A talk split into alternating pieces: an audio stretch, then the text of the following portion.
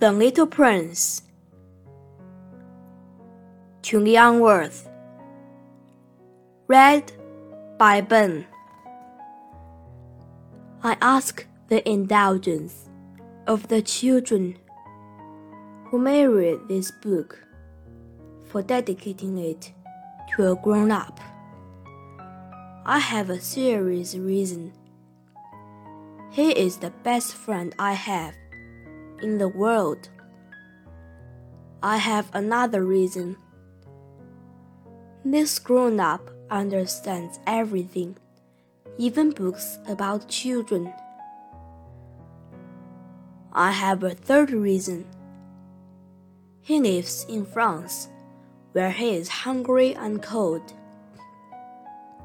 He needs cheering up. If all these reasons are not enough, I will dedicate the book to the child from whom this grown up grew. All grown ups were once children, although few of them remember it. And so I correct my dedication.